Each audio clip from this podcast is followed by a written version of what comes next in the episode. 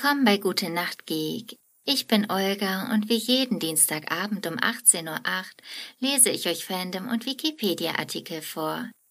Ich wünsche euch ganz viel Spaß beim Einschlafen mit Wonder Woman. Wonder Woman ist eine der ältesten Superhelden und die erste Superheldin des DC Comics Verlags. Sie wurde von William Moulton Marston geschaffen und hatte ihren ersten Auftritt 1941 in All-Star Comics Nummer 8. Die Ausgabe erschien am 21. Oktober 1941. In deutschsprachigen Comic-Ausgaben wurde sie zeitweise Wundergirl genannt. Geschichte 1940er Jahre mit der Einführung von Superman 1938 in Action Comics Nummer 1 begann die Ära der Superhelden-Comics. Bald veröffentlichten viele Verlage ihre eigenen Superhelden-Comics, so dass man diese Zeit später das Golden Age zu Deutsch Goldenes Zeitalter der Comics nannte. Anfang der 1940er Jahre machte der als Feminist bekannte Psychologe und Comic-Fan William Moulton Marston die Beobachtung, dass in der Welt der US-Comics praktisch keine weiblichen Figuren zu finden waren. Dies empfand Marston, der von einer moralischen Überlegenheit von Frauen überzeugt war, als großen Fehler. Er schloss sich mit Max Gaines kurz, dem Chef von All American Comics, die später in DC Comics aufgingen, und er dachte sich eine Frau, die so stark wie Superman sein sollte, aber mit weiblichem Charme. All the strength of a Superman, plus all the allure of a good and beautiful woman.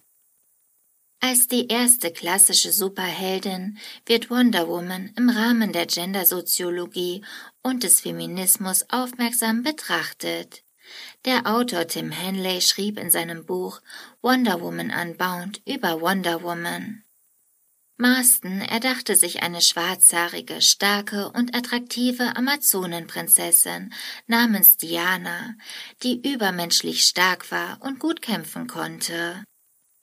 Als Superheldenuniform trug sie eine Tiara, eine rote Corsage, die als Saum einen goldenen Adler mit ausgebreiteten Schwingen besaß und dazu einen blauen Minirock mit weißen Sternen. Letztere waren Anspielungen auf die US-amerikanische Nationalflagge. Als Ausrüstung hatte sie ein magisches Lasso, das ein eingefangenes Opfer zwang, die Wahrheit zu sagen. Zudem hatte die Amazone zwei silberne Armbänder, Bracelets, mit denen sie Geschosse abwehren kann. So wie Superman eine Schwäche gegen Kryptonit hatte, so war ihre Schwäche, dass sie all ihre Kräfte verlor, wenn ein Mann ihre Armbänder aneinanderkettete oder sie fesselte. Zunächst lautete der Superheldenname der Amazone Suprema. Der Name wurde aber von Gaines in Wonder Woman umgeändert. Viele von Marstons Ideen sind auf zeitgenössische und persönliche Einflüsse zurückführbar. Als Hauptinspiration diente seine Kollegin Olive Byrne, eine schwarzhaarige, sehr intelligente und emanzipierte Frau, die gerne große Armbänder trug. Byrne wurde später die gemeinsame Geliebte von Marston und seiner Frau Sadie. Das magische Lasso entsprang Marstons anderer großer Erfindung, dem Lügendetektor, er sah in Wonder Woman sowohl den Ausdruck unbewusster männlicher Wünsche, von einer Frau gebunden und gezähmt zu werden, als auch ein Vorbild für Jugendliche, die seiner Meinung nach durch den Comic die Unterwerfung unter eine liebende Autorität schätzen und somit ein friedliches Miteinander lernen könnten. Nur wenn in zwischenmenschlichen Beziehungen die Kontrolle des Selbst durch andere angenehmer als das ungebundene Geltendmachen des Selbst ist, können wir eine stabile, friedvolle Gesellschaft erhoffen. Das Geben an andere, von ihnen kontrolliert zu werden, sich anderen Menschen zu fügen, kann ohne ein starkes erotisches Element unmöglich erfreulich sein. Als Marston gegenüber Byrne die Idee von Wonder Woman nahebrachte, war Byrne davon überzeugt, dass die zumeist männlichen Comicleser niemals eine solch emanzipierte Frau akzeptieren würden. Die Verkaufszahlen von Heften mit Wonder Woman waren aber überdurchschnittlich. Marston leitete korrekt ab, dass die Leser Wonder Woman mochten, nicht obwohl, sondern weil sie eine untypisch starke Frau war. Wonder Woman hatte ihren ersten Auftritt in All-Star Comics Nummer 8. Hier wird die Origin- und Hintergrundgeschichte von Wonder Woman erstmalig erzählt. In diesem Abenteuer stürzt ein US-Pilot namens Steve Trevor während des Zweiten Weltkrieges auf der Paradiesinsel Themyscira, der Amazonen von Königin Hippolyta ab. Bei ihrem ersten Auftreten wurde die Königin noch Hippolyte genannt. Ihre Tochter Prinzessin Diana gewinnt das Recht, ihn in die Welt der Männer zurückzuführen, folgt ihm heimlich in ihrer Geheimidentität als Armeesekretärin Diana Prince und verschreibt sich dem Kampf gegen die Nazis. Das Comic begeisterte den Tennisstar Alice Marble, so dass sie die Einladung von Max Gaines annahm, als Mitautorin in die neu geplante Wonder Woman Serie einzusteigen. Das Debüt der neuen Reihe kam im nächsten Jahr, Wonder Woman Nummer 1, Mai 1942. Wichtige Nebenfigur wurde die im selben Jahr eingeführte Soldatin Etta Candy, die Dianas gute Freundin wird. Ein Running Gag der damaligen Stories war, dass Nazi-Jäger Trevor die angeblich schwache Diana immer beschützen will, aber er selbst immer von Wonder Woman gerettet wird. Moulton und Marble arbeiteten die ersten 20 Ausgaben von Wonder Woman zusammen, wobei Marble vierseitige Kurzgeschichten über historische Wunderfrauen, zum Beispiel Florence Nightingale, Clara Barton oder Dorothea Dix verfasste. Hauptautor Marston bekam bald Probleme.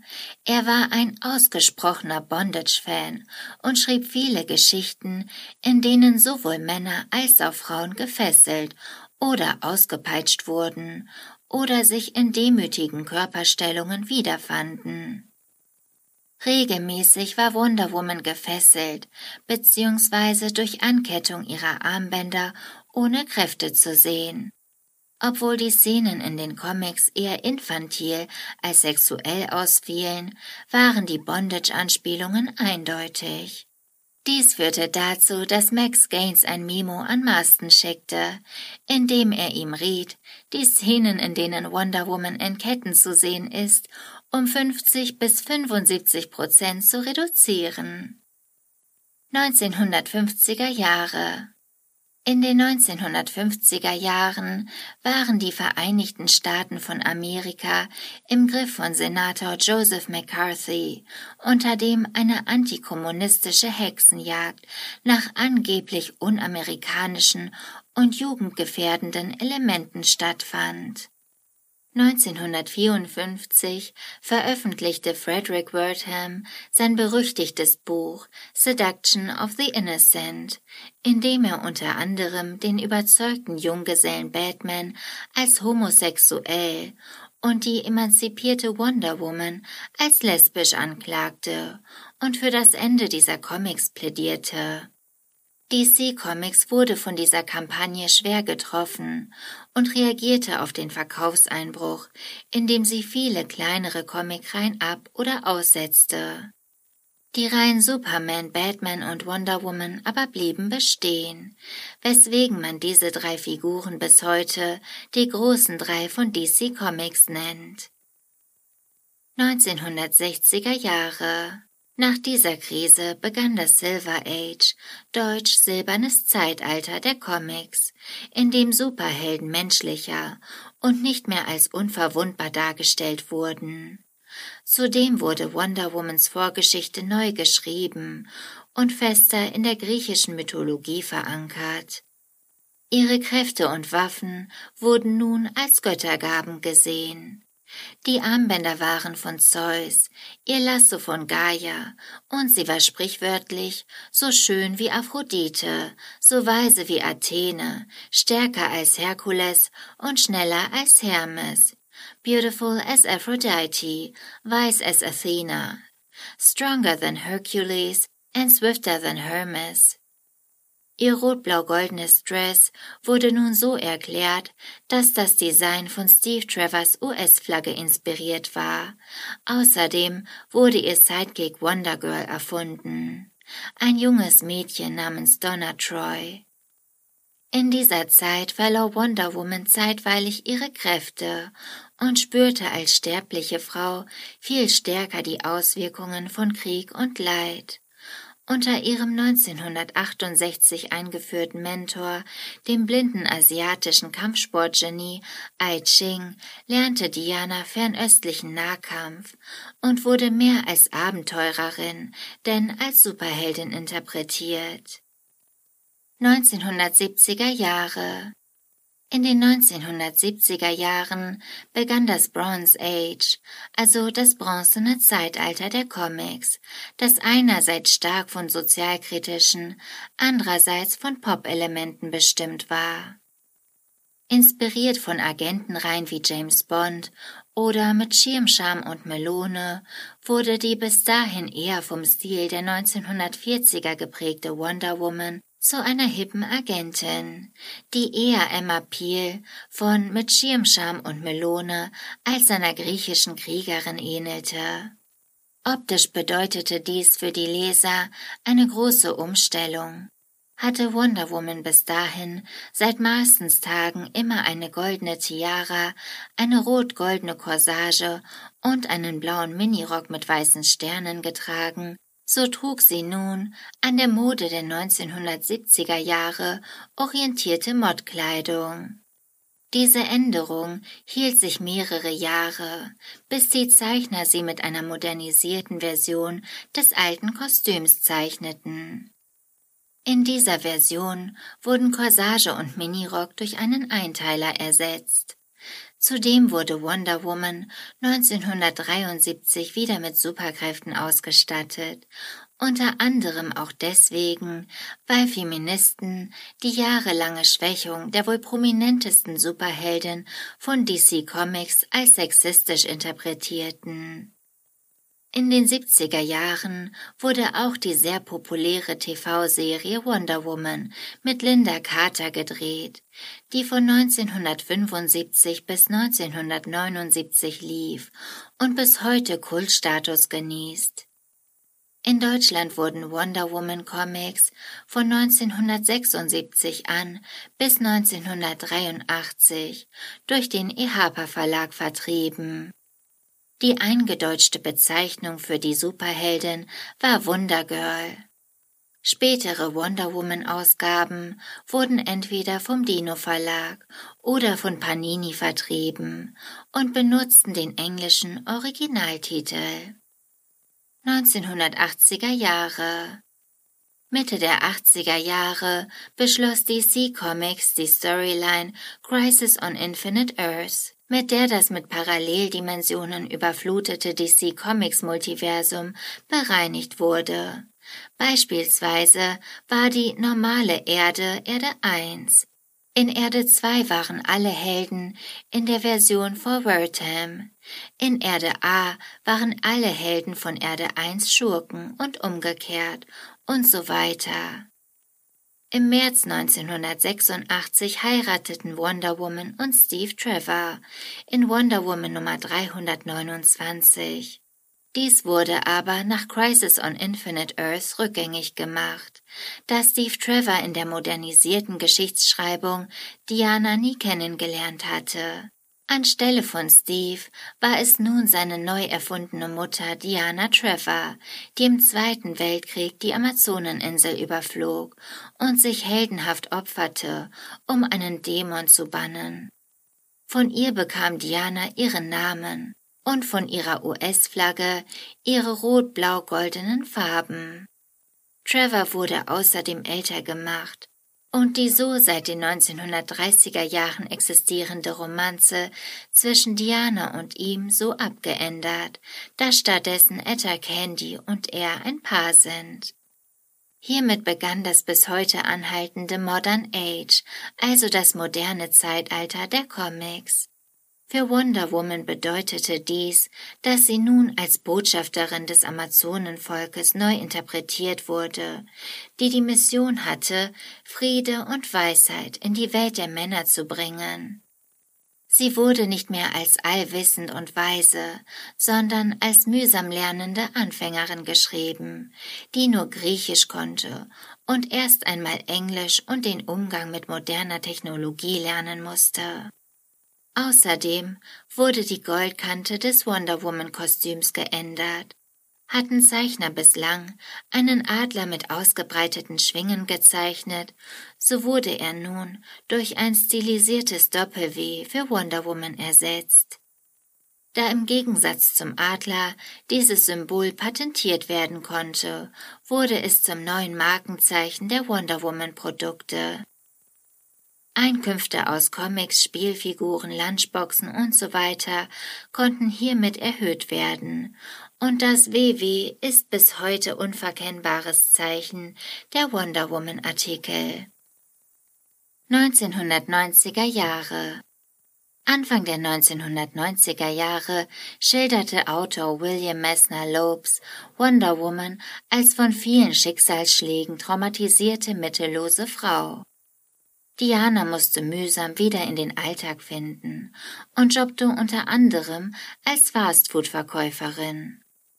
Messner Lopes ließ sie temporär ihre Wonder Woman-Rolle an eine Mitamazone namens Artemis verlieren.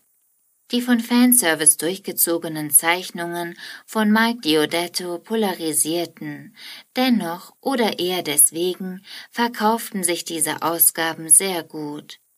Sein Nachfolger John Byrne etablierte, dass Wonder Womans Mutter Hippolyta vor ihr ebenfalls eine Wonder Woman gewesen war.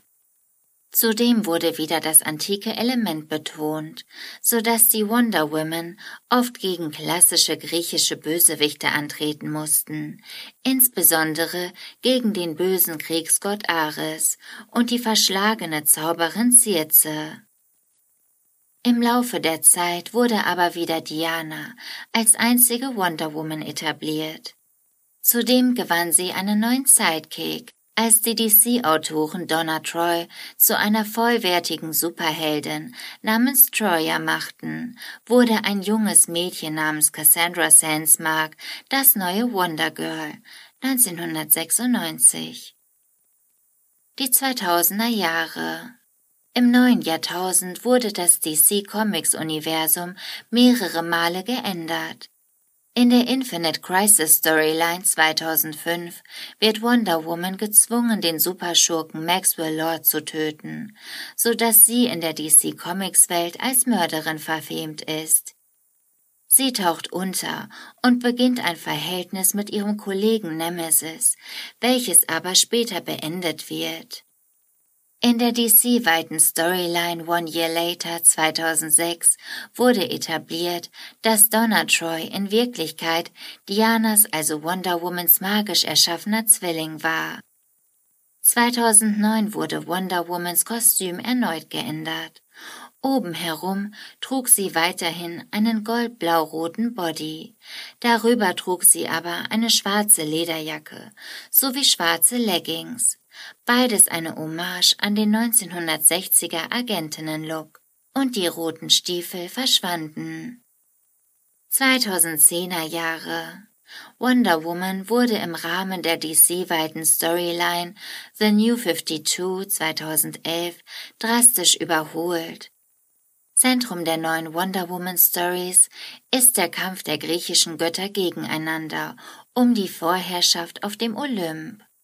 Autor Brian Azzarello schrieb ihre Hintergrundgeschichte um, so dass Diana nun ein Kind von Hippolyta und dem griechischen Göttervater Zeus ist. Dies macht Diana und insbesondere Hippolyta zur Zielscheibe von Zeus betrogener Ehefrau Hera. Diana wird von Ares in den Kriegskünsten unterwiesen, doch da sie Gnade empfinden kann, gilt sie in seinen Augen als schwach, dennoch wird sie zur Hauptfigur in diesem göttlichen Konflikt. Zudem scheitert früh ihre Beziehung zu Steve Trevor, so dass sie eine Romanze mit Superman beginnt. Sie wurde in einer eigenen DC-Serie Superman Wonder Woman seit Herbst 2013 erzählt und endete damit, dass sie sich in Freundschaft trennten. 2016 etablierte Autor Greg Rucker, dass Wonder Woman bisexuell sei. Dies wurde von der ehemaligen Wonder Woman Autorin Gay Simone wie auch von Wonder Woman Darstellerin Gal Gadot positiv aufgenommen. Im Rahmen der DC-weiten Storyline Rebirth wurde Wonder Womans Hintergrundgeschichte aktualisiert, so dass Steve Trevor, ein Mitglied der United States Navy SEALs, Etta Candy, eine lesbische Afroamerikanerin, und ihre langjährige Erzfeindin Dr. Barbara Minerva, also Cheetah, eher eine tragische als eine schurkische Figur ist. Zudem wurden aktualisierte Versionen der klassischen Wonder Woman Schurkinnen Dr. Poison, Dr. Cyber und Circe eingeführt. Als neue Hauptfeindin wurde die skrupellose Unternehmerin Veronica Cale etabliert, deren Tochter Izzy von Ares entführt wurde, der sie seitdem erpresst, Wonder Woman zu verfolgen. In diesem Jahrzehnt war Wonder Woman zum ersten Mal in Realfilmen zu sehen, zuerst als Nebenfigur in Batman vs. Superman Dawn of Justice 2016, dann als Hauptfigur in Wonder Woman 2017. In beiden Filmen wurde sie von der israelischen Schauspielerin Gal Gadot verkörpert, ebenso in der Fortsetzung Wonder Woman 1984 im Jahr 2020. Zudem wurde die Lebensgeschichte ihrer Erfinder William Marston, Sadie Marston und Olive Byrne in Professor Marston and the Wonder Woman 2017 verfilmt, wobei die Wonder Woman Comics handlungstragend sind. Das war's mit Wonder Woman für heute. Und da die meisten von euch diesen Podcast über Spotify hören, wollte ich euch noch ein paar Hörbuchtipps mitgeben. Weil ich finde, manchmal ist es gar nicht so einfach, richtig gute Hörbücher bei Spotify zu finden, weil ich finde, es gibt die zwar, aber man muss wissen, dass die da sind. Also, hier kommt eine kleine Liste von mir. Kerstin Gier. Es gibt zum Beispiel von Kerstin Gier die Silberreihe Vergiss mein nicht und Wolkenschloss. Dann haben wir für die Thriller-Fans Simon Beckett mit der David Hunter Serie oder auch Cornelia Funke mit Tintenblut und Co., Herr der Diebe und auch Reckless natürlich und die wilden Hühner nicht zu vergessen und zu guter Letzt auch noch Julia Quinn, also die Bridgerton Bücher. Ich liebe die Bücher von Kerstin Gier. Ich höre die meistens als Hörbuch, weil für mich ist das so einfach nur Wohlfühlen und ein bisschen zu Hause sein. Ich finde, das ist immer so schön wohlig und süß. Und vor allem Wolkenschloss kann ich zur Weihnachtszeit richtig empfehlen. Ja gut, das hätte ich vor ein paar Wochen sagen sollen, ne? Aber ich finde, man kann es auch jetzt noch richtig gut hören. Um, ähm, Cornelia Funke hat meine Freundin früher so geliebt als Kind oder als Jugendliche und die Bücher von Simon Beckett gehören zu den wenigen Thrillern, die ich gelesen habe. Ich fand's ziemlich gut, aber es ist auch schon sehr, sehr lange her, muss ich sagen. Und Julia Quinn höre ich gerade nicht so ganz aktiv, sondern eher so nebenbei, wenn ich einschlafe oder im Auto. Ich freue mich aber richtig auf die nächste Bridgerton-Staffel. Und apropos, ich will nicht spoilern und vielleicht mache ich darüber eine Folge, ich weiß es noch nicht, je nachdem wie die Artikel sind, aber ich mochte die zweite Staffel ganz zu Beginn nicht. Ich habe die ein paar Mal schon geguckt. ja, ich weiß, komisch zu behaupten, ich mochte die nicht, aber ich habe die ein paar Mal geguckt.